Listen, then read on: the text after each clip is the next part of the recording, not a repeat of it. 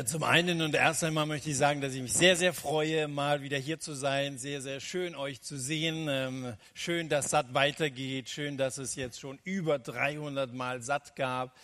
Äh, gratuliere noch äh, nachträglich sehr herzlich zu eurem Geburtstag und ja, schön, irgendwie schon auch ein Teil dieser Geschichte zu sein. Zum anderen, Larissa, das ist eine eine, eine äh, wirklich passende, gute Einleitung äh, für einen Vater, der zwei Töchter hat. Die äh, Mathilda ist vier, die Lotte ist zwei und die lassen ständig alles liegen.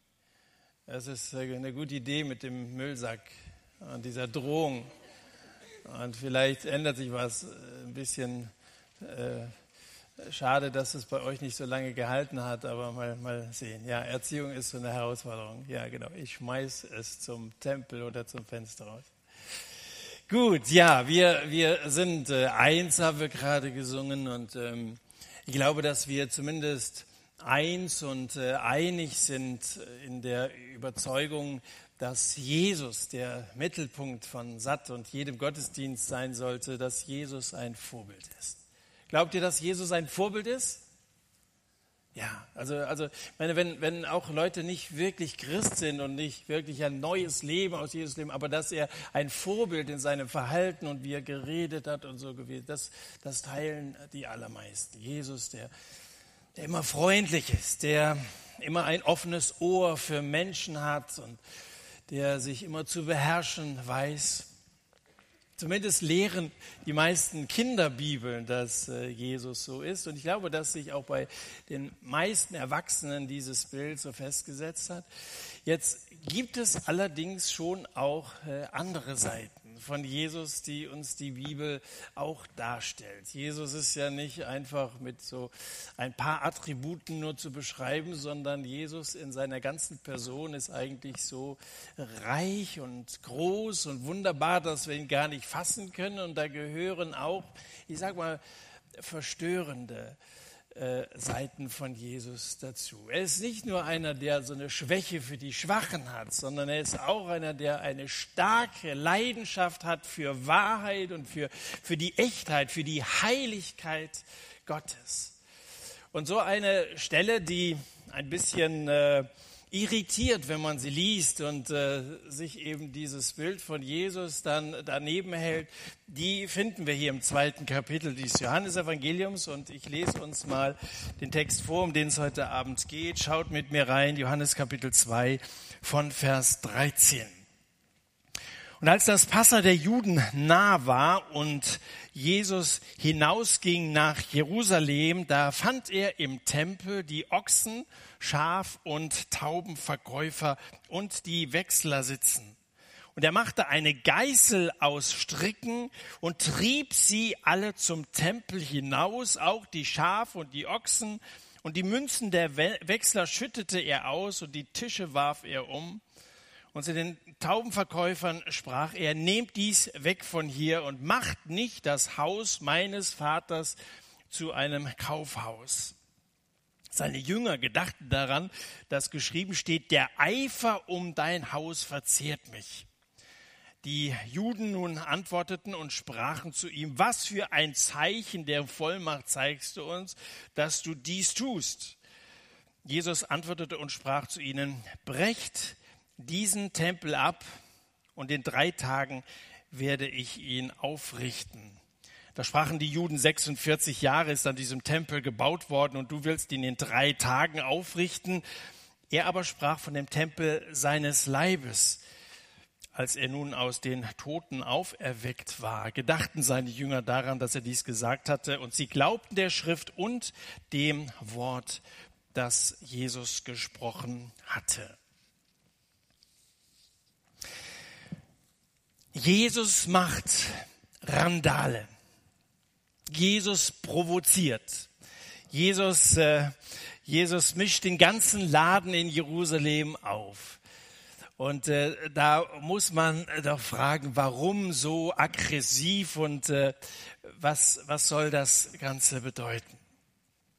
Nun, Jesus betritt hier das bedeutendste Haus, das je gebaut worden ist. Das, also das, wo du zu Hause wohnst, ist für dich auch ein bedeutendes Haus, weil es vielleicht das Haus ist, in dem du schon von klein auf aufgewachsen bist. Jesus betritt hier das Haus Gottes. Und es ist von daher das Zuhause auch von Jesus. Und äh, wer macht sich dort breit? Ochsen, Schaf und äh, Taubenverkäufer. Die ruhige Gelassenheit des Tempels, die Jesus erwartet hätte und die eigentlich jeder erwarten darf, wenn er eine Begegnung mit Gott hat, äh, diese Gelassenheit des Tempels ist vom Lärm verdrängt, denn in einer Markthalle, wie sie hier geschildert wird, herrscht Krach und Kleinvieh macht Mist. Der Duft des äh, Räucherwerks, der ist vom Gestank dieser Tiere erstickt worden. Und so ist die, die frohe Erwartung, die Menschen haben, um zu Gott zu kommen, eben in sein Haus zu kommen, die Erwartung, in Ruhe und Anbetung diesen lebendigen Gott anbieten zu können, die gehört längst vergangenen Tagen an. Also der Tempel war verkommen zu einem Ort der Eigeninteressen der Etablierten. Die, die so im Judentum lange zu Hause sind und äh, meinen dann, das alles auch mitbestimmen zu können und dabei auch für sich möglichst viel rausholen zu können. Weißt du, es geht hier um die Begegnung mit Gott. Hier im Satz geht es um die Begegnung mit Gott. Das ist ja eines der Schlagworte, die Bibel verstehen und äh, Gott begegnen. Ähm, und dann auch erfüllt leben. Äh, zu einer Begegnung gehört doch immer auch ein entsprechender Rahmen dazu. Wenn ich mich mit einem Freund treffen will, dann verabrede ich mich doch nicht im Rewe an Kasse 4 oder, oder am Dillenburger Bahnhof Gleis 1 oder so es gehört ein entsprechender Rahmen dazu. Vergangene Woche hat mich äh, ein alter Freund angerufen, Jens, und er hat mir erzählt, dass er demnächst in der Nähe ist und äh, dass wir uns treffen wollen. Und ich habe mich sehr darüber gefreut und ich freue mich darauf und ich freue mich auf unseren Austausch. Und Mimi, meine Frau, wird was Leckeres zu essen machen und die beiden, Jens und Steffi, werden ihre Kinder mitbringen und wir sind gespannt drauf, wie sich ihre Kinder so entwickelt haben und die wieder noch ein bisschen besser kennenzulernen. Was ich erwarte von diesem Treffen, Treffen ist Kommunikation, aber nicht Kommerz. Da geht es doch nicht dann um Geschäfte zu machen oder so. Ich, ich, äh, das, da, da treffen sich nicht zwei Geschäftspartner, sondern Freunde. Und da geht es um eine, eine gute Gemeinschaft, äh, die ich erwarte. In einer Atmosphäre von gegenseitiger Liebe, aber nicht die Atmosphäre, wie sie auf einem Bazar oder auf einem Börsenpaket herrscht oder so. So wie das hier geschildert wird mit einem riesen Durcheinander und eben Geschäftsleuten und ähm, Raffgier. Wenn ich mich zu bestimmten Zeiten mit Gott treffe, ob das in der Gemeinde ist oder zu Hause, dann sind das genau solche Momente, wie das Larissa am Anfang gesagt hat, dann sind das heilige Momente. Das ist das Größte, was ein Mensch in dieser Welt erleben kann, dem lebendigen Gott zu begegnen. Das sind heilige Momente. Momente, in denen ich nicht abgelenkt sein will. Momente, in denen ich mich freue auf ein Zwiegespräch mit Gott, wo ich daran glaube, dass Gott zu mir redet, zu mir ganz persönlich redet durch sein Wort und er mir klar macht, was das in meinem jetzigen Kontext zu bedeuten hat und äh, ich darf zu ihm reden. Ich darf beten. Welch ein Vorrecht, mit Gott reden zu können. Das, das sind diese Momente. Rechne damit, Gott besser kennenlernen zu können. Gottseligkeit, so hat der Apostel Paulus mal geschrieben, ist nicht ein Mittel zum Gewinn. 1 Timotheus 6, Vers 5. Ist nicht, ist nicht irgendwie geeignet, sich selbst zu bereichern. Darum geht es nicht, wenn wir, wenn wir die Gemeinschaft mit Gott suchen.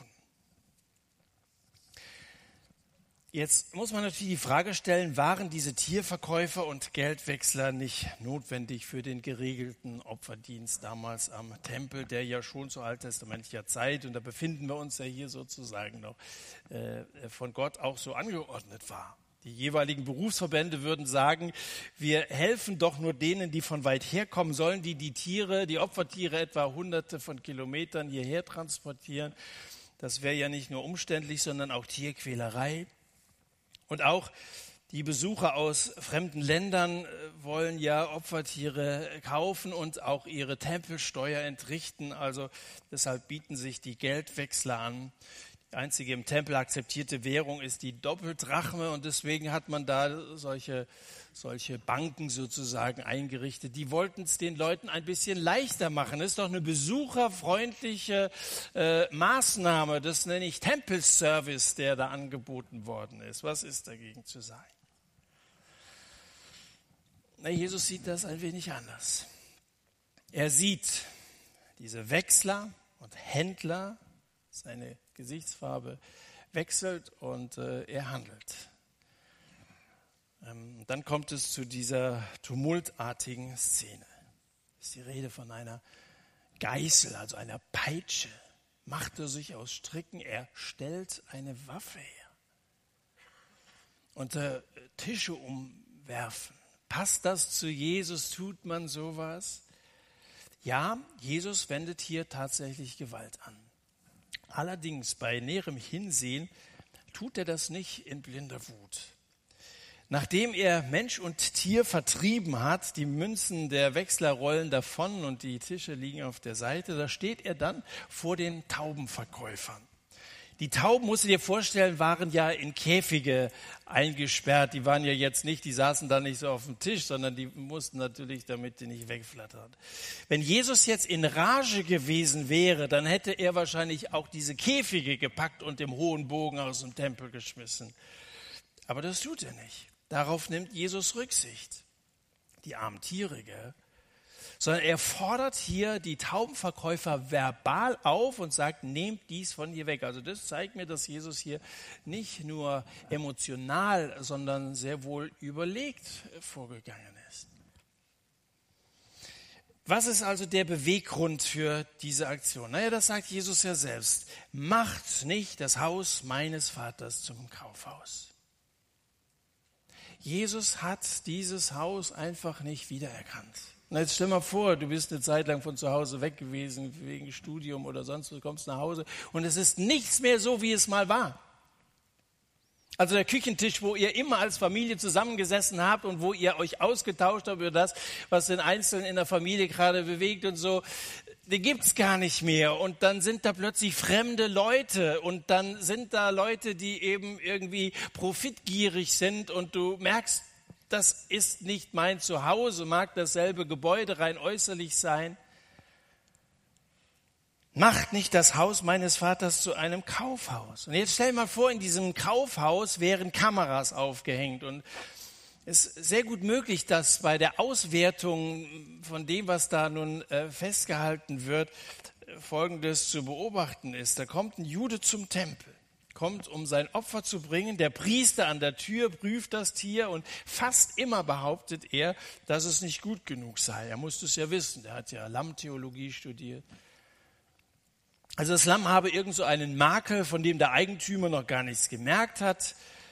Jedenfalls entspricht es nicht den hohen Anforderungen des Priesters. So, jetzt bietet er an, das zu einem Schleuderpreis zu kaufen und dem Mann daraufhin eines seiner makellosen Tiere zu verkaufen. Äh, woher hat der Priester seine perfekten Tiere?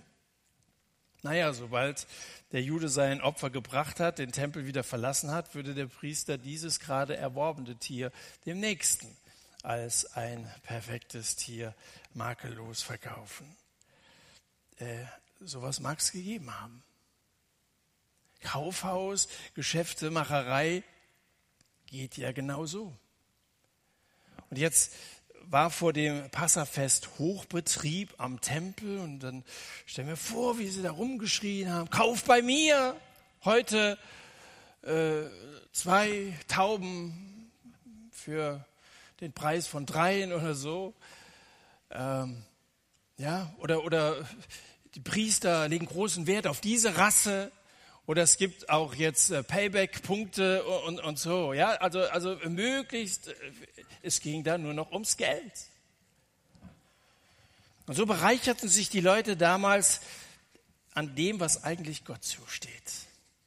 Diese Opfer stehen doch Gott zu. Und wenn wir jetzt im übertragenen Sinne von, von, von Opfer sprechen, dass das, was wir ihm geben wollen, sagen wir mal, unser Lob und äh, letztendlich unser ganzes Leben, wir wollen es ihm geben und es steht ihm zu. Wenn wir es aber dann doch verwenden für uns selber und nur mit Worten davon sprechen, dass uns Gott so wichtig ist oder in Liedern singen, dass Gott so groß ist, aber das überhaupt nicht übereinstimmt mit unserer eigentlichen Auffassung und unserer Gesinnung und unserer egoistischen Lebenshaltung, dann ist das Heuchelei, dann passt das nicht zusammen. Und deshalb kommt in Jesus ein Gefühl auf, ein Gefühl, das viele kennen. Jesus wird eifersüchtig. Das passt genau zu dem, was den Jüngern in diesem Zusammenhang einfällt. So eine Stelle aus dem Alten Testament, wo steht, der Eifer um dein Haus verzehrt mich. Also dieses griechische Wort Zelos, Eifer, das hat ganz viel mit Eifersucht zu tun. Das ist ja im Griechischen manchmal so, dass da immer noch so ein bisschen was anderes mitschwingt, als wenn wir von Eifersucht sprechen. Das ist vielleicht eher ein negativer Begriff, aber das ist nicht gänzlich negativ im, in, im Urtext der Bibel. Also es ist, es ist eine gewisse Eifersucht, so eine, so eine Erregung, die aus Liebe motiviert ist, die Jesus jetzt zu seinem Handeln äh, motiviert dieses Feilschen, diese Unruhe, das alles lenkt ab vom Wesentlichen, lenkt ab von der Begegnung mit Gott. Eifersucht ist ja die Angst, etwas zu verlieren, das man nicht verlieren will. Das ist die Sorge um Entfremdung. Und dann sind da plötzlich Menschen, die ein verkehrtes Gottesbild haben so wie wir in der Gefahr stehen, ein verkehrtes Gottesbild zu haben. Also eine, so eine festgefahrene Vorstellung, so muss Gott sein und dann können wir Gott irgendwie einordnen und letztendlich mit ihm irgendwie auch äh, verfahren, wie wir wollen und handeln und so. Wenn Jesus registriert, dass seine Leute gar nicht ihn und den Vater lieben, sondern nur das Produkt ihrer Vorstellung von Gottesdienst, dann kann sich Jesus nicht mehr zurückhalten dann muss Jesus einschreiten. Eifersucht hat immer nur jemand, der auch liebt. Und Gott liebt dich. Aber damals wie auch heute besteht die Gefahr, dass er unsere Zuneigung an irgendwelche Äußerlichkeiten verliert. Ähm, Victoria Austin, eine Frau, verheiratet mit einem Wohlstandsprediger in den USA, hat vor einiger Zeit den Besuchern des Gottesdienstes einer Megachurch ähm, Folgendes ans Herz gelegt. Sie, sie sagte im Gottesdienst, tu dir selbst etwas Gutes. Ich äh, zitiere mal wörtlich. Ich möchte jeden Einzelnen von uns ermutigen zu erkennen, dass wenn wir Gott gehorsam sind, wir es nicht für Gott tun. Ich meine, es ist eine Möglichkeit, wie man das sehen kann. Wir tun es für uns selbst, weil Gott daran gefallen hat, wenn wir glücklich sind. Das ist das, was ihm größte Freude bereitet. Also ich möchte heute Morgen, tut euch selbst etwas Gutes. Tut es, weil Gott will, dass ihr glücklich seid. Wenn ihr in die Gemeinde kommt, wenn ihr Gott anbetet, tut ihr es nicht wirklich für Gott. Ihr tut es für euch selbst, denn das macht Gott glücklich. So Victoria Austin eine, eine Wohlstandsevangelistin. Gar nicht so selten in den Staaten, dass äh, mit diesem Schwerpunkt äh, Christen angesprochen werden, dass es muss dir gut gehen, wenn du, wenn du Christ bist, das ist eine Auswirkung, dass, es, dass du gesegnet bist und dass man das in die, allen Lebensbereichen, in Gesundheit, Erfolg und, und so weiter, dass man das merkt. Weißt du, um jeden Preis profitieren zu wollen. Also immer mit der Frage, was habe ich davon, was habe ich davon. Um jeden Preis profitieren zu wollen, das ist auch eine Art von Profit. Im Rahmen des humanistischen Weltbilds unserer Tage wird wahrscheinlich äh, so ein, so ein Zitat, wie ich das hier gerade mal vorgetragen habe, wird wahrscheinlich viele gar nicht beunruhigen weil wir irgendwie so auch, drin sind, weil wir, weil wir es, es gewohnt sind, äh, dass es um uns geht, dass, dass wir so der Nabel der Welt sind. Aber weißt du, am, am Maßstab der Bibel gemessen würde ich sagen, ist das schräg. Weißt du, wenn, wenn Anbetung nur und vor allem darin besteht, dass sich der Gottesdienstbesucher wohlfühlt, dass wir einen bequemen Platz haben, dass die Heizung funktioniert und hoffentlich passt das Programm, und äh, es gefällt mir und so, dann frage ich mich, ob da Gott wirklich das zukommt, was ihm zusteht. In Matthäus 16 hat Jesus zu seinen Jüngern gesagt, wenn jemand mir nachkommen will, verleugne er sich selbst und nehme sein Kreuz auf sich und so weiter. Selbstverleugnung, das wovon Jesus redet, heißt nicht Selbstquälerei oder so. Natürlich will Jesus nicht, dass es uns schlecht geht. Aber dass wir die Zusage haben, dass es uns immer gut geht, das steckt hier nicht drin und das steckt in vielem anderen, was Jesus seinen Jüngern hinterlassen hat, nicht drin. Gegenteil, er hat gesagt, wenn ich, wenn ich erstmal weg bin, es wird euch schlecht gehen. Ihr werdet verfolgt werden und so und so. Weltweit müssen Christen heute geheim zusammenkommen, dürfen nicht singen, weil, weil das diese Gemeinde verraten würde. Es würden sofort irgendwelche äh, Staatsbedienstete kommen und würden den Laden auflösen, die Leute äh, hinter Gitter setzen und so. Das ist das, was man vorwiegend weltweit äh, in Gemeinden erlebt. Da, da, da, sind wir privilegiert und wir sind dankbar dafür. Es ist bei uns ganz anders, als das vielfach in der Kirchengeschichte und in der ersten Gemeinde damals, der Apostelgeschichte schon gewesen sind. Aber Jesus sagt zu seinen Jüngern, wer mir nachkommen will, verleugne sich selbst. Es, es geht nicht um euch und eure Bedürfnisse in erster Linie. Die Jünger sollen eben nicht mehr ihr eigenes Ich als Maßstab nehmen. Weißt du, wer, wer seine eigenen Ansprüche, wer seine Neigungen, Wünsche der Leitung von Jesus unterstellt und sagt, du bist der Herr, du hast über mich zu bestimmen, ähm, der, der wird zu einer starken Persönlichkeit werden. Selbstverleugnung heißt, sei du der Mittelpunkt in meinem Leben das eben nicht nur so dahingesungen, sondern es wirklich vom tiefsten Inneren her zu meinen. Sei du der Mittelpunkt in meinem Leben.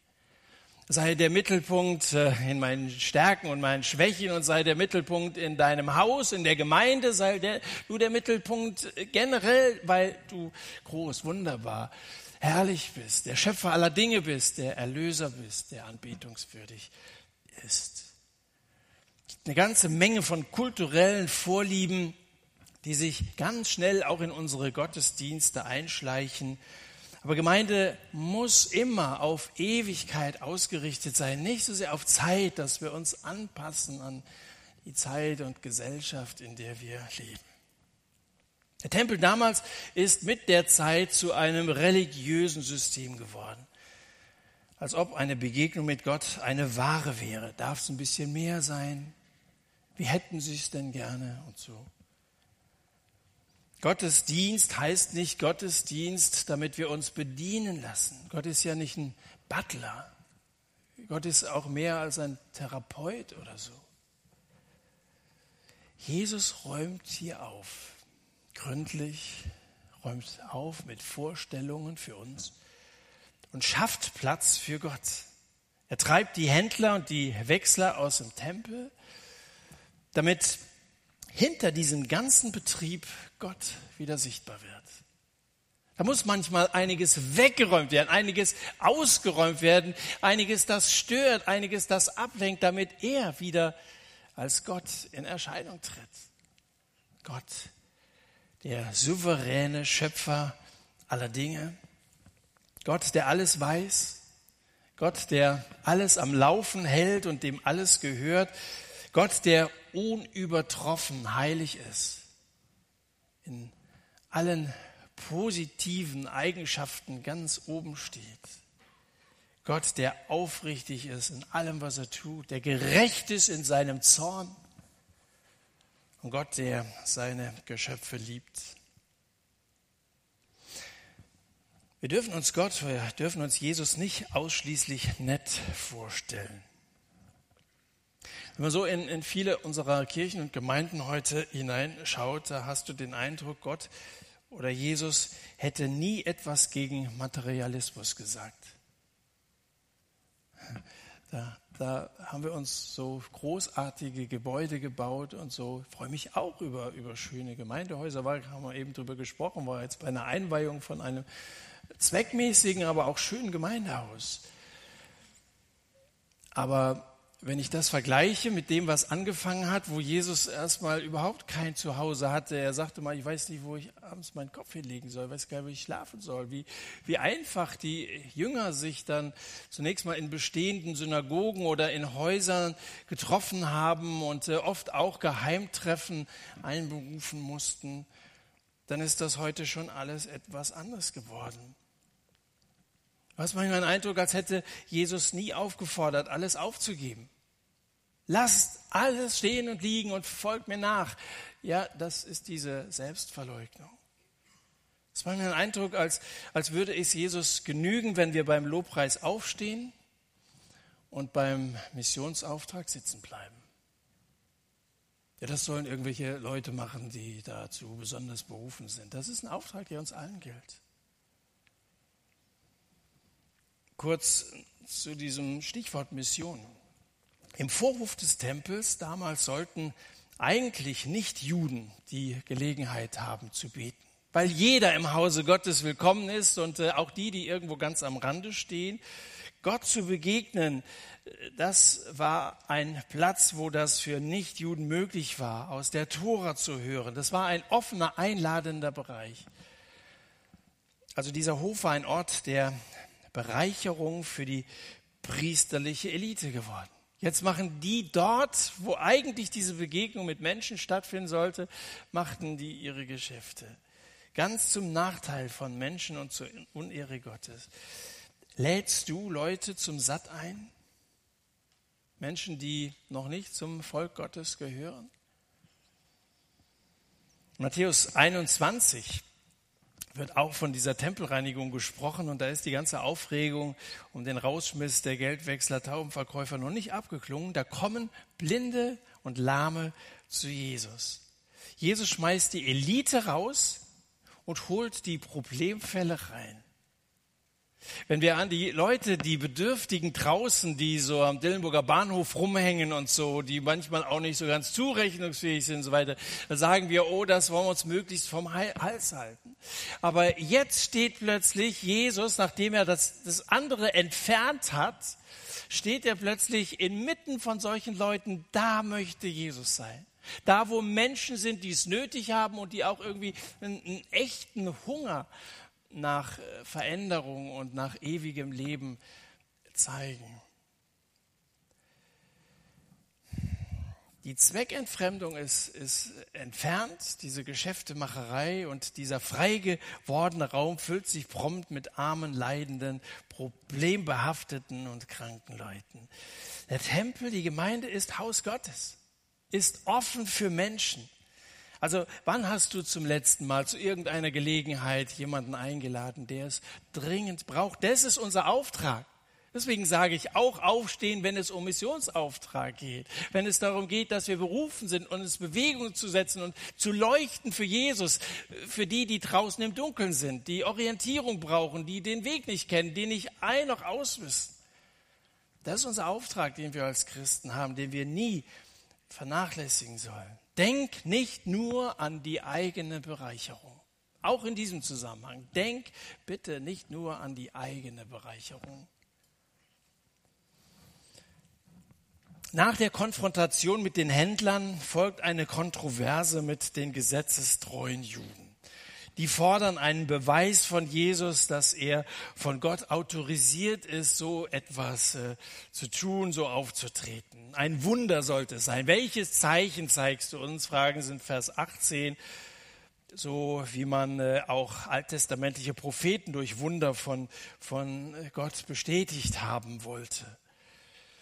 Das Zeichen, das dann folgt, überrascht allerdings, denn Jesus vollbringt hier nicht spontan ein Wunder, indem er eine der Tauben nimmt und in ein Seidentuch äh, verwandelt oder so. Ein Wunder, wir wollen etwas sehen, wir wollen etwas übernatürlich sehen, dass, dass du wirklich von Gott kommst, sondern Jesus gibt ihnen ein Zeichen im Sinne eines Rätsels, macht dann irgendwie so still heimlich aufmerksam auf seinen Leib brecht dies hier ab und wahrscheinlich hat er so auf sich selbst gezeigt. Übrigens, alles das, was er sagt, hat so eine, im Griechischen so eine doppelte Bedeutung. Ist wirklich so ein bisschen so ein Rätselwort, das Jesus sagt. Und ich glaube, dass die Fragesteller erstmal überhaupt nicht verstanden haben, wovon er redet. Und auch von den Jüngern heißt es ja, dass sie es erst hinterher, erst nach seiner Auferstehung verstanden haben, was er da eigentlich gemeint hat hatten ja keine Ahnung, dass Jesus demnächst gekreuzigt werden würde, hatten ja damals noch keine Ahnung, dass er nach drei Tagen auferstehen würde, dass mit diesen drei Tagen genau diese drei Tage im Grab gemeint sind und dieser triumphale Sieg zu Ostern, dass Jesus den Tod besiegt hat und äh, dieses neue Leben damit ans Licht gebracht hat, weswegen er in diese Welt gekommen ist. Er redet von seinem Leib, der zerstört und wieder aufgebaut werden sollte. So geschehen bei seiner Kreuzigung. Der menschliche Körper des Gottessohns ist demontiert worden. Und bei der Auferstehung wurde er wieder auferbaut. Also das sind diese Worte im Griechischen. Das heißt wirklich so wie wir aufgebaut. Und äh, etwas völlig Neues äh, fängt an mit der Auferstehung von Jesus. Damit ist der Weg frei in die Gemeinschaft mit Gott. Und als Jesus dann in den Himmel aufgefahren ist, da war dann das der Beginn der Gemeinde von Jesus. Der Heilige Geist kam zu Pfingsten und äh, somit äh, konnten Menschen wieder zurück in die Gemeinschaft mit Gott kommen. Brecht das ab. Das Alte ist vorbei. Diese Art von Gottesbegegnung hier, wo man meint, durch Opfer oder durch äh, dieses Gebäude Gott irgendwie gefallen zu können, wo die Gefahr besteht, dass man das irgendwie doch zum Eigenzweck macht, das ist vorbei. Jetzt geht es darum, dass ihr aus Liebe mit Gott Gemeinschaft habt, weil ich aus Liebe mein Leben für euch gebe und weil ich auferstehe und damit neues, neues Leben ans Licht bringe. Also die Funktion des alten Tempels ist von Jesus selber übernommen worden. Der Tempel und die ganz vielen Details wie die Opfer, diese Opfer hat Jesus gebracht. Oder das Waschbecken für Reinigung unserer Sünden steht nun Jesus ein. Der hohe Priester, der Vermittler war zwischen den Menschen und äh, Gott, das ist Jesus. Ein Mittler, das ist er selber, der Sohn des Menschen Jesus. Der Leuchter, Bundeslade und alles Hinweise auf den einen Erlöser Jesus. Brecht es ab. Ist dann übrigens auch bald darauf geschehen, dieser gewaltige Tempel 70 nach Christus war dieser Tempel nicht mehr, war nicht mehr notwendig, weil Jesus, weil Jesus der Begegnungsort in dieser Welt ist, wo Menschen Gott begegnen können und äh, äh, mit, mit Gott in Gemeinschaft treten. Der Vorfall im Tempel damals ist eine ernste Angelegenheit und so ein bisschen verursacht das Gänsehaut, was man hier so, wie man das äh, auslegen muss. Hm. Jesus lernen wir irgendwie von einer ungewohnten Seite kennen.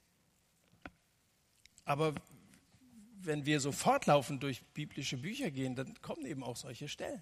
Und das, das wollen und dürfen wir nicht einfach weglassen.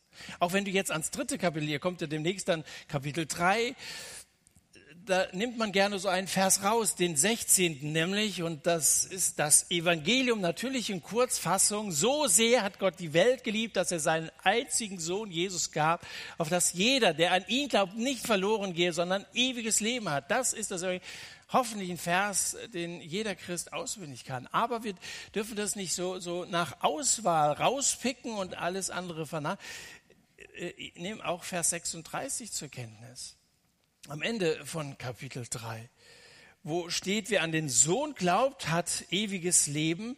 Wer aber dem Sohn nicht gehorcht, also nicht nur glaubt und das irgendwie als ein Bekenntnis mal ausgesprochen hat, sondern ihm gehorcht, nach, nach seinem Willen lebt, wird das Leben nicht sehen, sondern der Zorn Gottes bleibt auf ihm.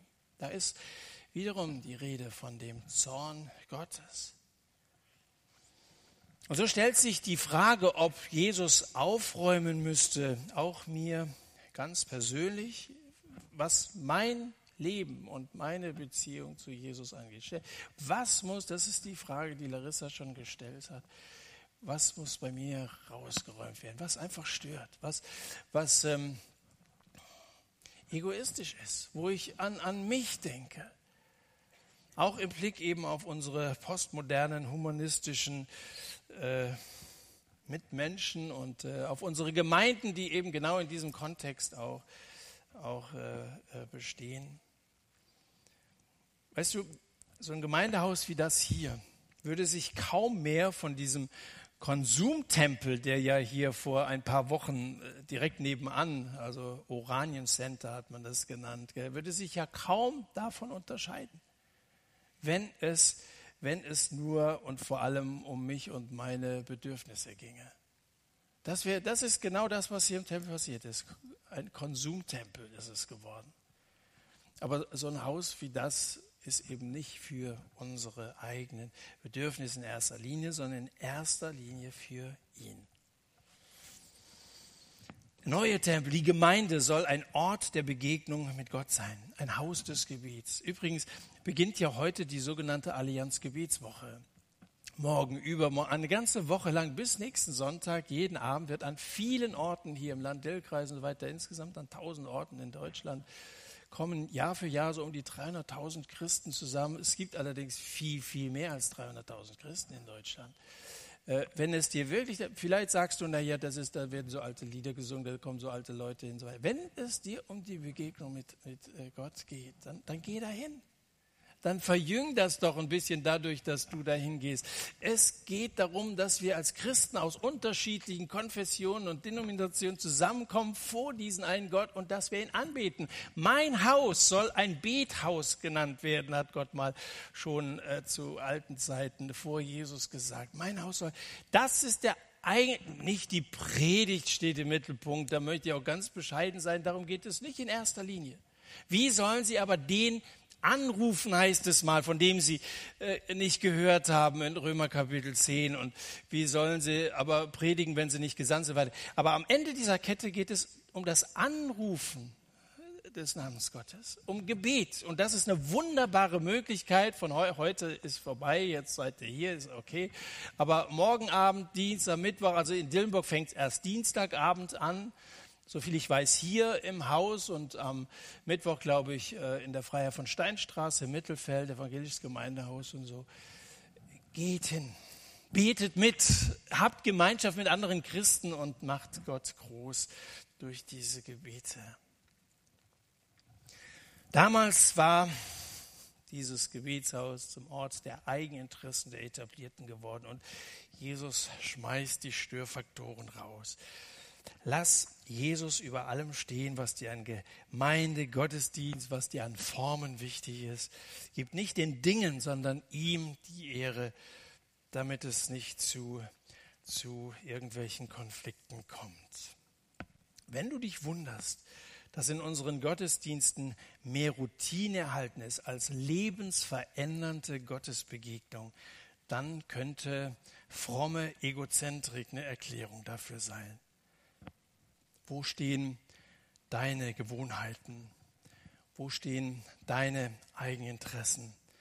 Gottes Wirken in deinem Leben und in dem deiner Gemeinde im Weg.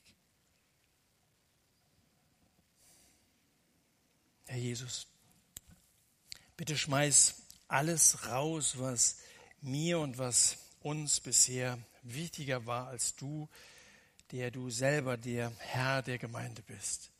Treib es heraus, schütte es aus, wirf es um, nimm es weg. Amen. Ich würde mich nicht darauf verlassen, dass Gott Gemeinden und äh, Menschen segnet, denen es nicht um ihn und um seinen Willen geht. Amen.